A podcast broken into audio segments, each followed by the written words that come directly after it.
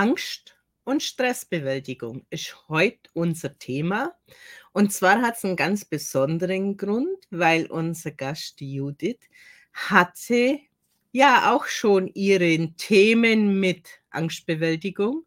Und was ist naheliegender als das, was wir selber in uns schon erlebt haben, dann, wenn wir es überbrückt haben, wenn wir damit umgehen können, auch ein Stück weit in unser Business und in unser Leben integrieren. Hallo Judith. Hallo Helene. Danke, dass ich hier sein kann. Ich freue mich sehr.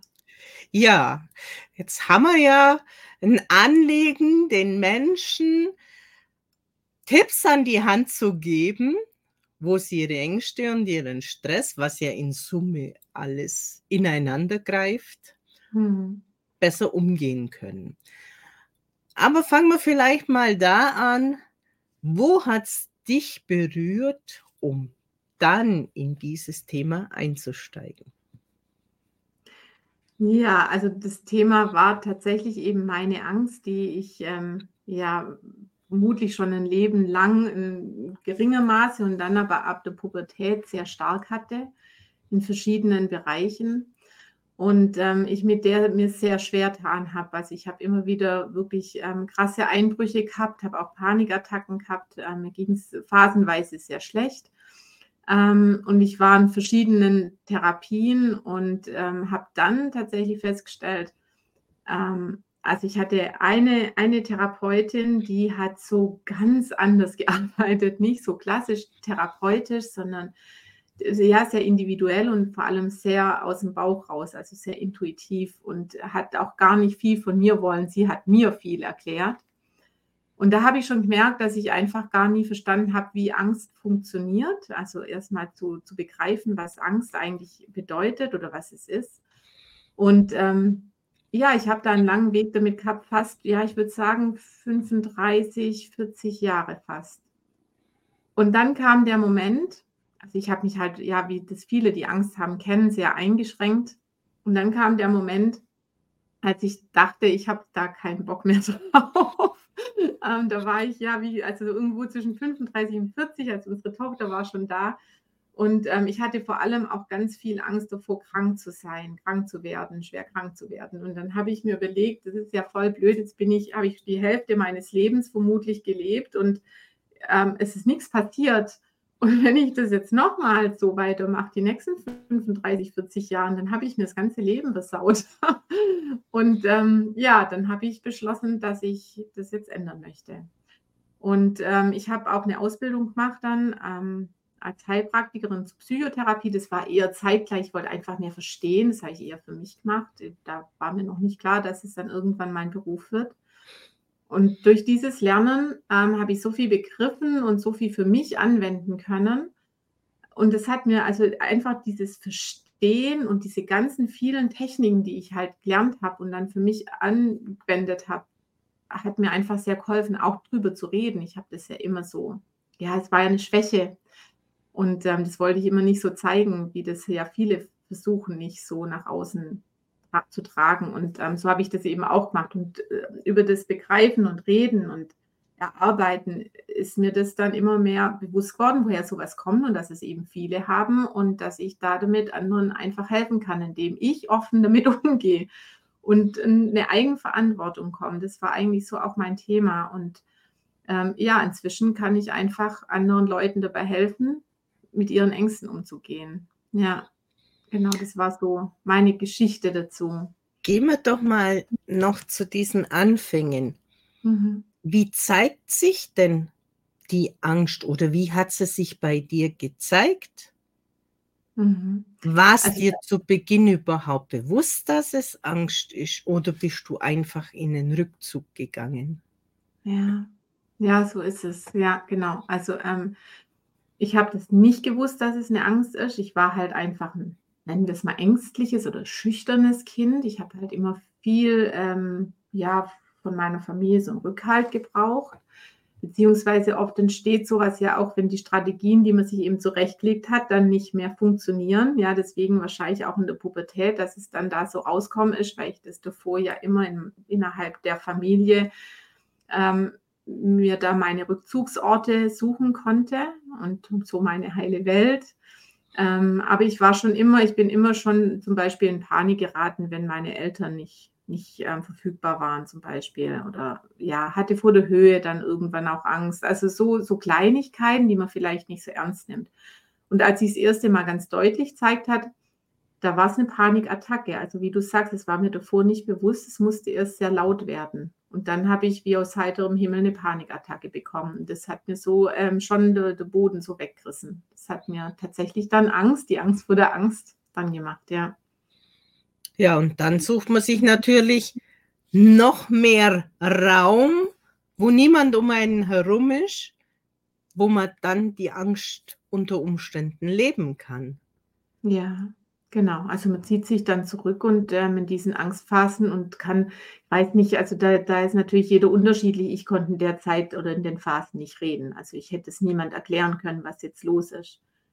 Ja, und zudem ist ja dann in der Pubertät noch so, man will ja auch nicht mit allem noch zu den Eltern rennen. Ja, ja, also ich meine, die haben es dann schon irgendwann mitbekommen. Das war, also man lebt es ja, man sieht es ja dann schon. Ähm, aber drüber reden ging, ging nicht tatsächlich.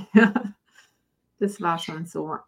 Wie lange ist dann der Leidensweg gewesen, bis dann eine Therapie oder eine Hilfe eingeleitet wurde?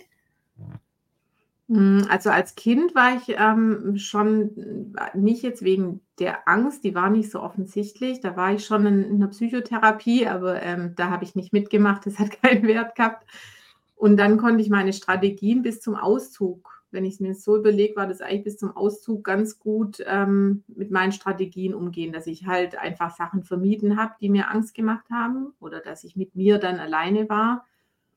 Und als ich dann alleine gewohnt habe, auf mich alleine gestellt war, ähm, da kam das dann ja mit, mit jeder Krise in meinem Leben eigentlich. Ja, der erste große Liebeskummer und Empfindungsphase im Beruf und Verantwortung im Beruf da kam das dann immer mehr. Und ähm, dann habe ich äh, ja einen großen Liebeskummer gehabt und der hat mich dermaßen weggerissen, dass ich dann mir selber Hilfe gesucht habe. Da bin ich dann zum ersten Mal in eine Therapie gegangen.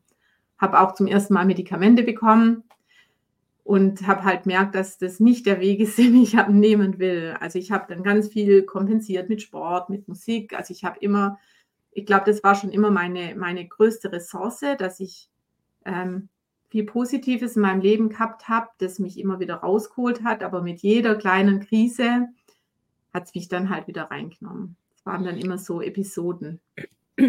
Also auch im, im Prinzip eine Ablenkungsstrategie. Ja.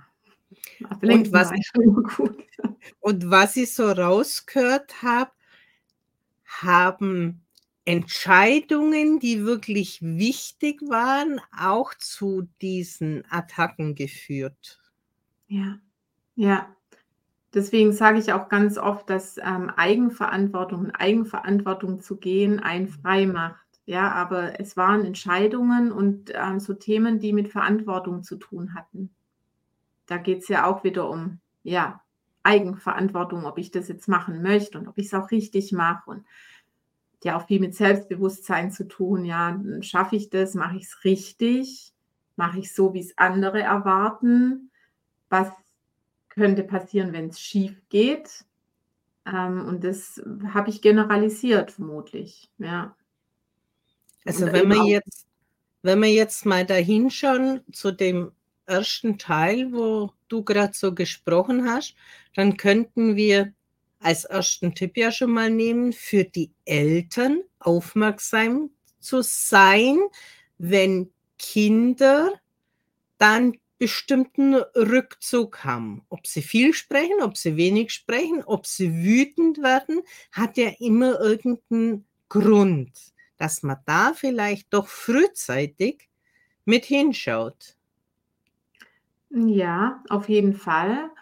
Ähm, und gleichzeitig es nicht bewertet. Das ist für mich ganz wichtig tatsächlich, dass man Angst nicht bewertet und schon gar nicht als was Schlechtes, ähm, sondern ähm, dass man ins Vertrauen geht, dass man Kinder dann zuhört, weil die Angst da geht es ja darum, die zu verstehen. Also eine Angst will einem ja was sagen und das Bedürfnis dahinter zu erkennen und da darauf einzugehen. Das heißt, wenn ein Kind so einen Rückzug geht, ja, hinzuhören, was braucht es wirklich und nicht zu konditionieren, dass es weggeht oder wegdrücken, weil durch dieses Wegdrücken wird es ja immer noch größer, ja, sondern anzunehmen und dem Kind beizubringen, was das Bedürfnis dahinter ist.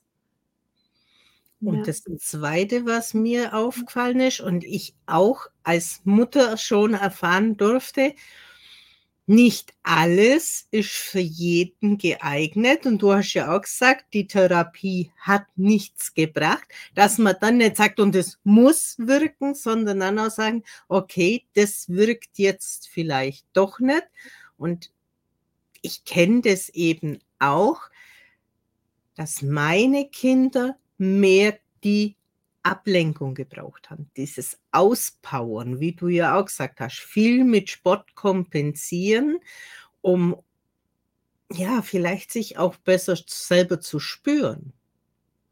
Ja, ja, genau. Und es ist auch ein Ventil. Und wenn wir uns bewegen und Sport machen, das ist bei mir auch ein Tipp, den ich immer gern weitergebe, da schütten wir auch Glückshormone aus und, ähm, und werden auch selbstbewusst, ja, wenn, weil wir ja ähm, eine körperliche Leistung uns fit fühlen und die diese Leistung erbringen und ähm, Sport macht auch selbstbewusst. Und ich glaube, das braucht es auch wirklich, ja, weil diese, dieses Selbstbewusstsein und Selbstwirksamkeit ist ganz wichtig, um ähm, ja, die Eigenverantwortung wiederum zu gehen. Und wer in Eigenverantwortung ist, der ähm, ist mit sich im Reinen und ist frei, einfach innerlich frei. Ist dann auch wieder, wenn ich in Eigenverantwortung gehe, ich muss halt Entscheidungen treffen oder ich darf sie treffen, ja. Ob sie gut oder schlecht sind, ist ja mal egal, aber eine vor sich mhm. hergeschobene Entscheidung, die belastet einen ja immer. Ja. Solange bis mhm. was vom Tisch ist. Und dann sieht man ja, was sich daraus ergibt.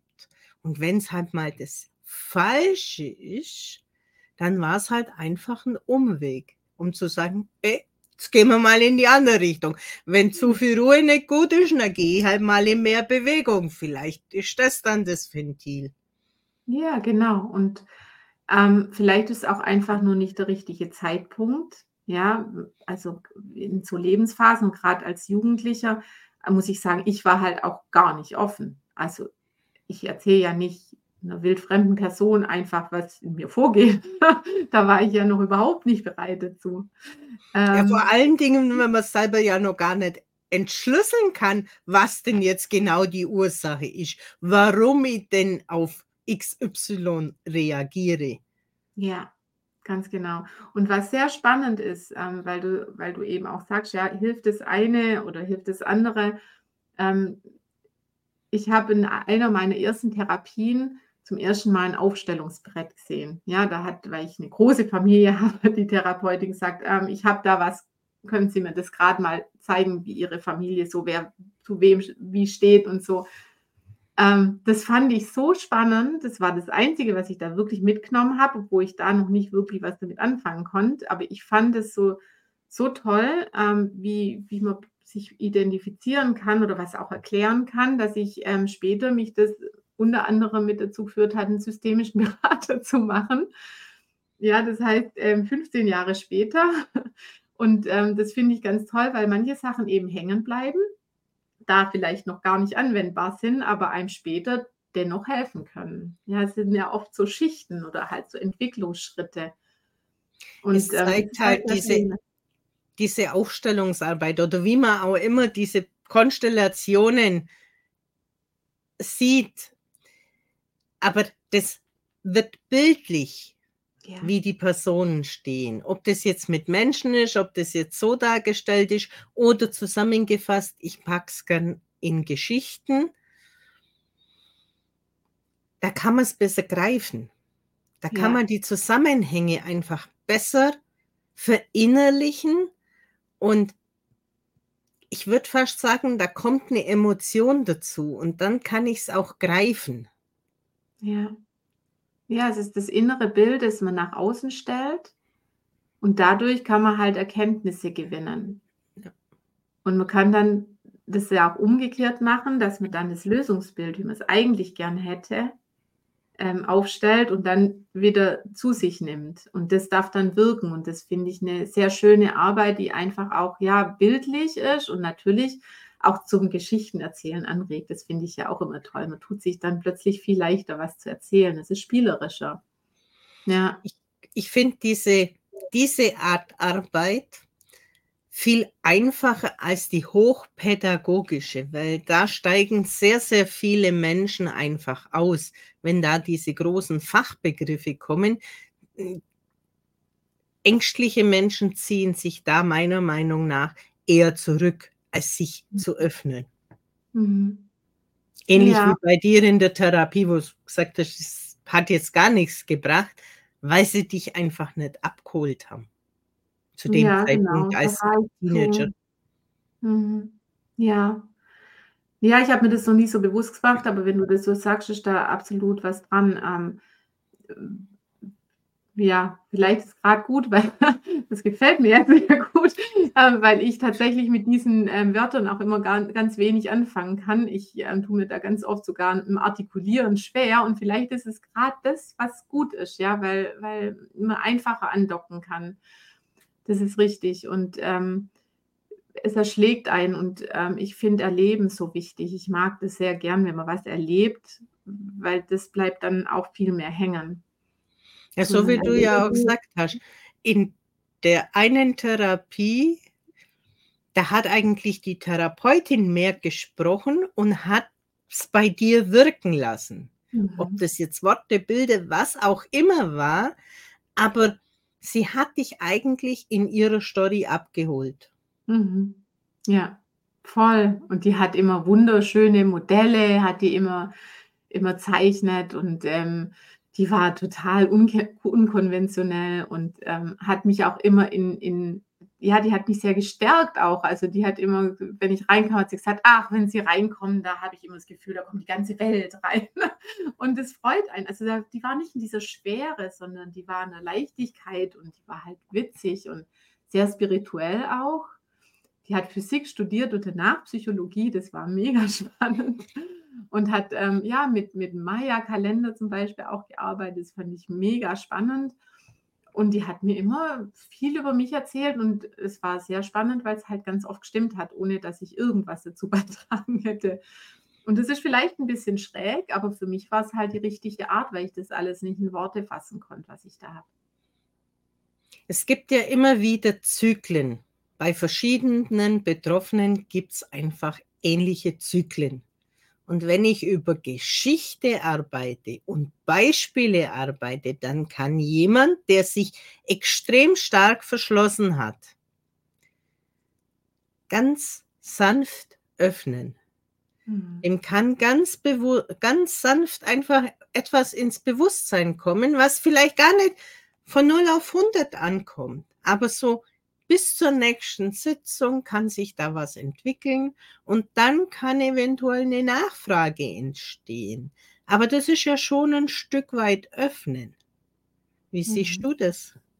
Ja, sehe ich genauso. Und ähm, man fühlt sich halt verstanden. Ich glaube, das ist ganz wichtig. Ja, ähm, man hat nicht das Gefühl, dass man irgendwie ein Problem hat, das kein anderer hat und nicht verstanden wird, sondern man kann es einfach nachvollziehen und verstehen. Deswegen, ähm, ich gehe ja auch sehr offen da damit um und seit ich das tue, ähm, kommen auch viel mehr Menschen auf mich zu. Ja, weil sie sich nicht mehr verstecken müssen. Was sich bei mir auch immer wieder zeigt in der Erfahrung, dass Menschen mit Ängsten, mit Depressionen, mit Burnout, egal, alles, was einen halt so ein Stück weit behindert,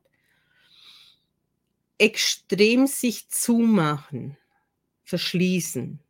Und mhm. wenn man da so direkt jetzt mit der Tür ins Haus fallen würde, ja, so, jetzt erzähl doch mal und mach und außerdem und sowieso, und dann machen die noch mehr zu. Ja. Wenn dann eben diese Geschichten kommen, wie du es ja auch berichtet hast, dann ist der Raum dazu da, dass sich der Betroffene einbringt in seiner Geschwindigkeit. Und das finde ich bei ganz, ganz vielen Menschen extrem wichtig. Erlebst Ja. du das auch? Ja, sehe ich auch so. Und ich glaube, das liegt auch daran, ähm, also einmal das Verstehen und ich glaube, wir neigen ja auch dazu, so ein Stück weit, gell, wenn man sich unterhält und man erzählt eine Geschichte, dann bringt der andere eine ähnliche Geschichte. Ja, da tauscht man sich ja in vielerlei Hinsicht immer so aus. Und das ist da vielleicht auch das, was, was man sich nutzbar machen kann, ja, weil, weil man auf einer ähnlichen Ebene arbeitet und dann auch mit seiner Geschichte mit rein kann. Und dann fühlt man sich ja wiederum auch verstanden. Das ist ja was sehr Schönes, diesen Austausch. Und ähm, ich glaube, manchmal kommt es vielleicht auch daher mit diesem Zumachen. Zum einen natürlich ein Selbstschutz, ja, dass da nicht noch mehr hochkommt. Dann ähm, dieses Bewerten. Viele, empf- also wird ja auch gesellschaftlich oft so, so dargestellt, das ist ja eine Schwäche, ja, eine Depression, ein Burnout, Traurigkeit, diese ganzen Sachen werden ja oft sehr bewertet, auch Angst, ja eher was ja, Schlechtes in, in unserer Gesellschaft. Ich sage immer, das ist ein Gefühl wie jedes andere auch, das will uns was sagen und hat auch ihren, seinen Raum. Ähm, und dann kommt aber noch dazu die Ratschläge, die es dann oft gibt ja, mach das doch so oder einfach mal durchgehen oder ja, so diese, ich sage immer, Ratschläge sind ja auch Schläge und die machen einfach zu. Also selbst wenn man es als Rollenspiel macht, ganz bewusst, das fand ich immer in Ausbildung sehr spannend, wird es sofort spürbar. Ja, wenn, wenn da so ein, so ein Ratschlag kommt wie, ähm, ach ja, ist doch nicht so schlimm, jetzt macht es halt einfach mal, dann, dann schließt man sich sofort. Und ähm, ich glaube, da gibt es einfach auch schon viel negative Erfahrungen, die man da gemacht hat. Und dann macht man einfach lieber zu und schützt sich. Also das ist so das, was, was ich da dahinter oft so sehe. Ich weiß nicht, ob du das auch so bestätigen kannst. Ja, mir fällt am meisten auf, dass die Menschen Angst haben, sich noch mehr oder wieder verletzen zu lassen und deshalb diese Gefühle so ihre eigenen Gefühle so abstellen, weil ein Gefühl macht verletzbar. Und sie können andere fühlen, sie können da top mit sein. Und dann kommt dieser eine Punkt, wo sie quasi ihren Knackpunkt haben und da machen sie zu. Und drum, ich sage immer so, versteinert. Mhm. Diese Emotion versteinert, damit man nicht verletzt werden kann. Mhm. Und da einfach diese, diese Hürde zu oder die, die Barrikade zu durchbrechen, ist einfach dieses offene, wo der Betroffene sich halt ganz langsam öffnen kann. Mhm. Eine sehr, sehr gute Variante, wie ich feststelle. Mhm. Ja, sehr, sehr. Ähm, ja, ich empfinde es manchmal wie so ein Flaschenhals, so beschreibe ich das manchmal, wo man so durch muss, um dann zu merken, wenn man es mal geschafft hat, dann ist das so eine, so eine ganz große innere Freiheit, die sich ja, also ich, ich, je nach Lebenssituation hat man ja manchmal so eine Krise, wo man da durch muss. Und wenn man dann da raus ist und diese innere Freiheit fühlt. Also ich hatte auch so eine Phase vor ja, anderthalb Jahren war das mal, habe ich gedacht, boah, das ist so, so eine mega tolle Erfahrung. Und man ist innerlich so frei und kann so neu gestalten. Ähm, ja, und wenn man, wenn man sich öffnet, dann wird man auch spüren und merken, dass man gar nicht alleine ist mit diesem Problem und hilft auch anderen da damit wiederum. Ja, das war auch so meine große Erfahrung und warum das, ja, das, oder das ist mein Warum, so muss ich sagen. Ja, warum mache ich das so offen und warum ähm, habe ich mich darauf spezialisiert? Weil ich weiß, dass das schon so auch ein Geheimnis ist, sich da zu öffnen. Man muss sich nicht erklären, man muss sich nicht rechtfertigen, sondern einfach, ja, die Angst gehört zu mir ein Stück weit. Ja, und ich darf sie einfach anders bewerten und äh, dann wird man innerlich freier. Sie schützt ja auch sehr oft. Ja. Nur Angst hat halt, das Wort allein hat schon so viel Negatives im Kopf bei den meisten Menschen, ja. dass diese Emotion gar nicht den Raum haben darf. Und für mich stellt sich immer noch die Frage, was ist denn eigentlich Angst? Das ist ein Gefühl in mir, das irgendwo Pass auf sagt. Genau, ja.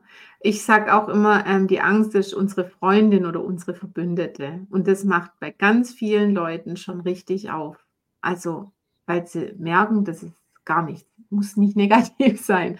Deswegen nenne ich mich ja auch die Angststylistin, weil ich, ich möchte die Angst aus dieser Schmuddelecke da rausholen und das Schöne begreifbar machen ähm, in der Angst. Und ähm, sie sagt uns was, wenn wir mal zuhören. Ja, da gibt es ja auch, ähm, also das habe ich letztens mal so in einem Satz zusammenfasst gelesen, und ich dachte, ja, genau, das kann man in einem Satz sagen. Angst ist, ähm, das, ja, wenn man nicht auf sein Bauchgefühl hört. Ja, weil die Angst einem wirklich helfen will und warnen will vor einer Gefahr. Und ähm, auf den ersten Blick denken wir dann, naja, aber man hat vielleicht Angst vor, weiß nicht, Autofahren, Fliegen, was vielleicht keine Gefahr ist, aber was ist das Bedürfnis dahinter? Und dann kommt man auf die Gefahr. Ja, was, was kann die Gefahr da drin für mich persönlich sein? Denn es gibt ja viele Ängste, aber also ich hatte zum Beispiel letztes Jahr ähm, relativ viele, die Autofahrangst hatten. Das fand ich sehr spannend, weil das so gleichzeitig kam. Und ganz besonders spannend ist, dass sich das bei allen gleich gezeigt hat, aber die ähm, Hintergründe bei jedem ganz ein anderer Hintergrund war. Und das ist so schön, weil ähm, das zeigt dann einfach, man kann es so gut erklären, das Bedürfnis dahinter ist eigentlich der Schlüssel. Ja, und wenn wir uns den angucken, dann, dann wissen wir einfach, dass die Angst uns was Gutes tun möchte. Und das finde ich eine ganz schöne Botschaft.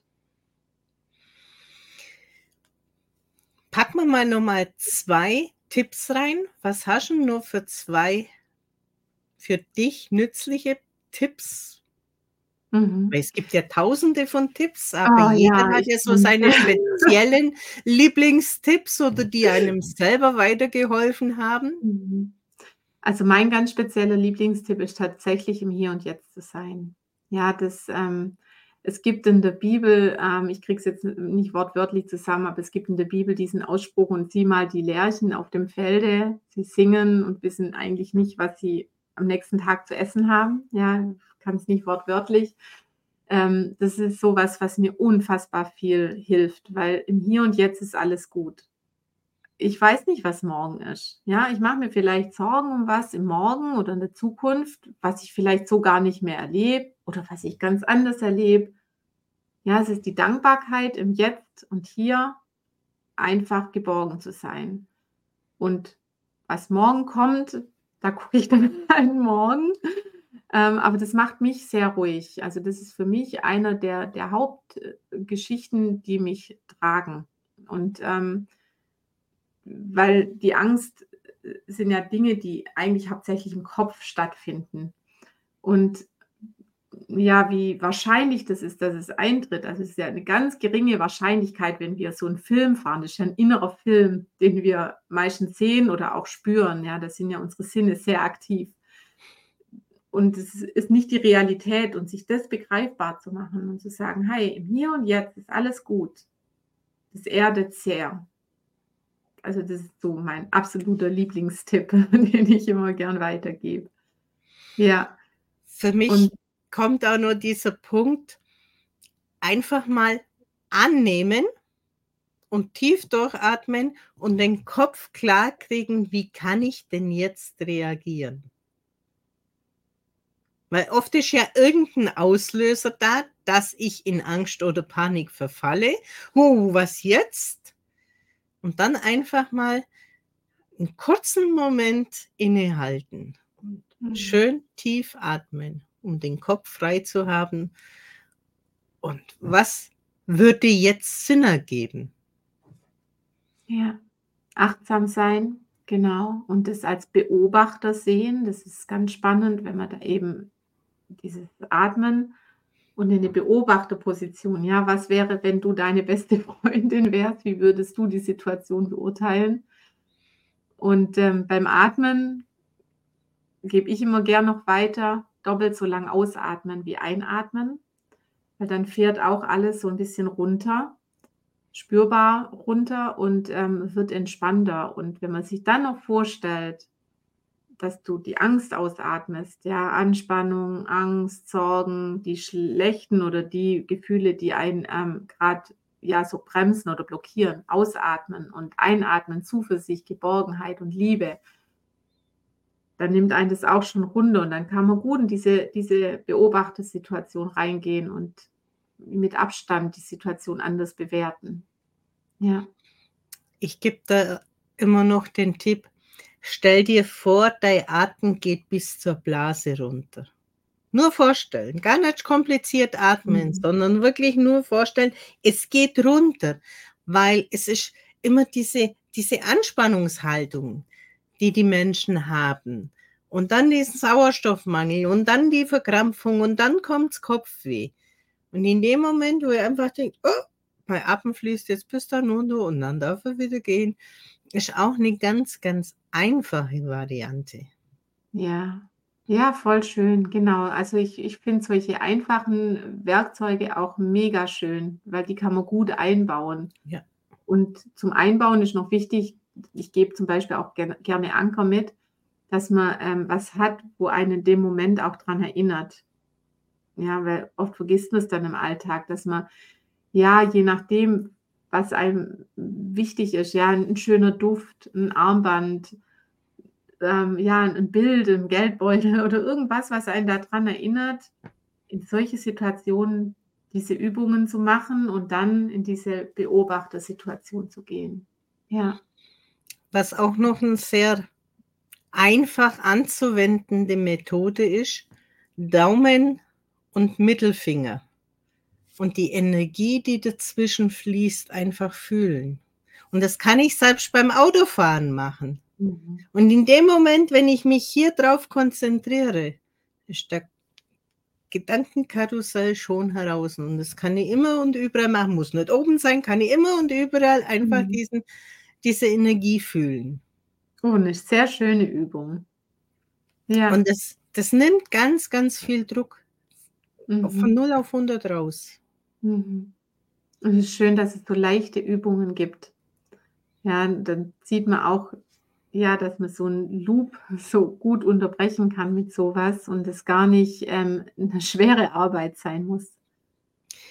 Und was noch für viele ganz, ganz wichtig ist in meinen Augen, diese simplen Sachen einfach in 'nen Art Werkzeugkoffer zu packen, ins Bewusstsein einzubringen in Phasen, wo's mir gut geht, damit ich den Koffer öffnen kann und 'n großes Sammelsurium habe und irgendwas rausgreifen in dem Moment, wenn's benötigt wird. Ja, ich nenne es tatsächlich auch Werkzeugkoffer.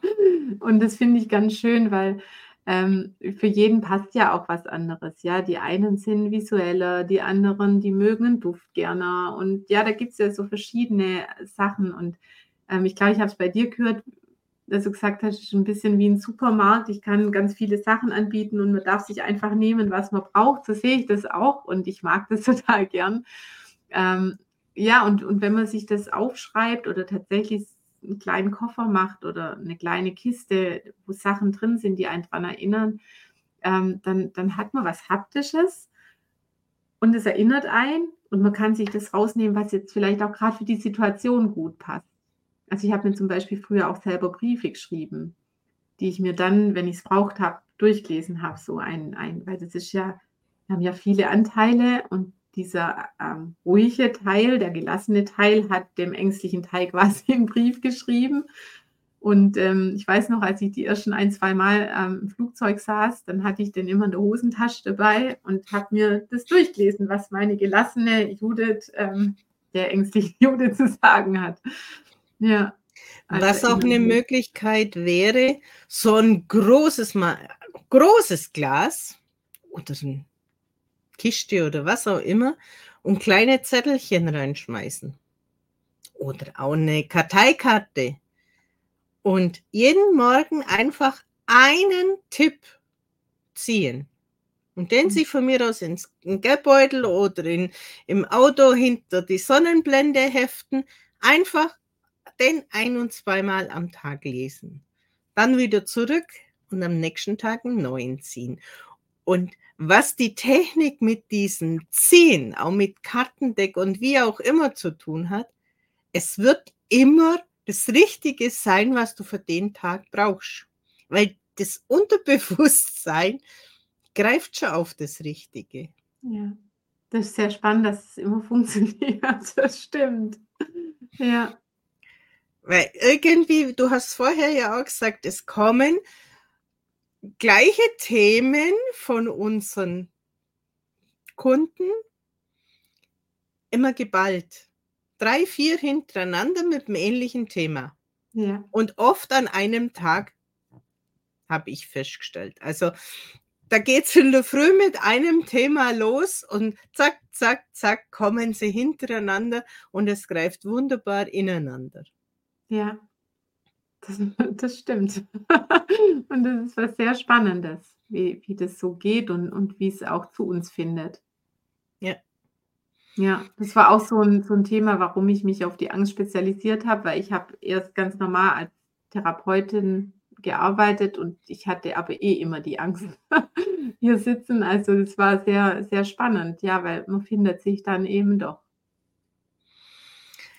So, dann darfst du jetzt noch einen letzten Tipp, weil wir sind schon wieder am Ende angekommen.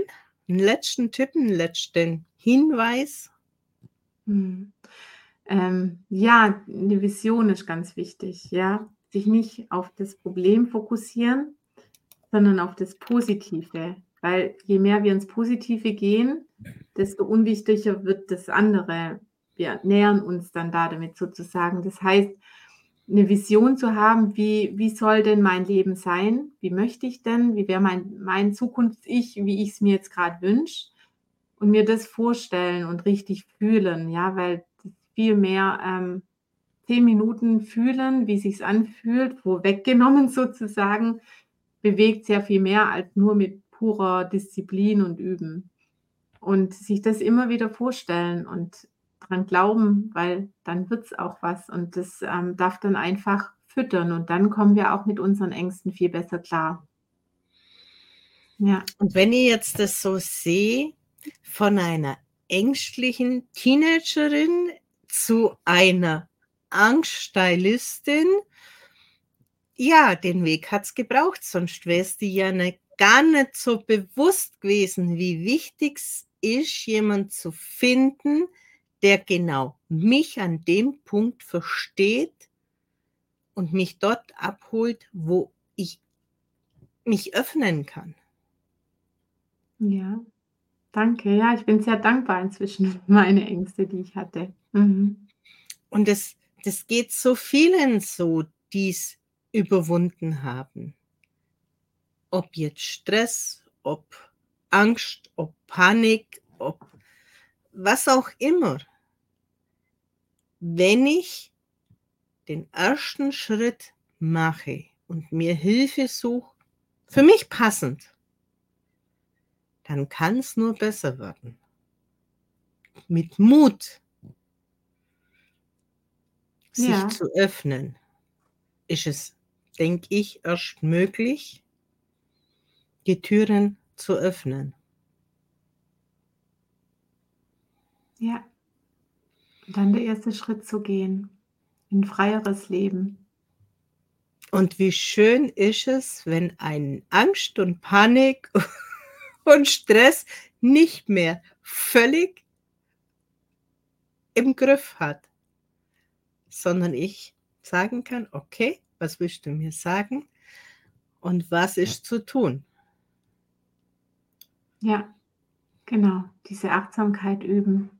Heute sagt mir zum Beispiel, wenn, wenn ich merke, dass ich in eine Angst reinkomme, also ich habe die ja nicht weg, ich bewerte sie nur anders, ähm, dann weiß ich, dass ich gerade ein zu viel habe. Dass ich langsamer machen muss, dass ich wieder mehr in meine Bedürfnisse reingehe. Und ähm, ja, wir kommen so ganz gut zurecht. und annehme und sagen, okay, mhm. da zeigt sich was, was hilft mir und das mach, um danach wieder handlungsfähig zu sein. Ja. Die Frage ist immer nur, Wie lang bleibe ich in so einer Situation? In dieser Angst, Panik, Mhm. was auch immer. Je mehr wir sie annehmen, desto kürzer. Und, ähm, das ist auch so 'n Bild, das ich gern mitgebe. Ähm, in der Natur kommt auch immer wieder die Sonne nach jedem Regen, das ist 'n Naturgesetz. Ja, und so ist es mit der Angst auch. Ja, ähm, die Angst ist wie so 'n Gewitter, wie so 'n Regen und das darf einfach abregnen und dann kommt auch wieder die Sonne. Und auch im Regen kann man tanzen. Übrigens auch ganz toll. Ja, das ist übrigens auch wichtig, die Gleichzeitigkeit, ja? Da darf Angst sein, da darf aber gleichzeitig auch Freude sein. Wir müssen uns nicht entscheiden. Ja, das ist 'n wunderbares Bild mit dem Tanz im Regen. Das beschreibt's ganz gut. Voll schön, ja. Danke für dieses Bild. Judith, danke für deine Geschichte, den Einblick, die Tipps. Sehr gerne. Und Ich dann bleibt dir. uns nur noch zu sagen: Tschüss, bis zum nächsten Mal. Ja. Tschüss.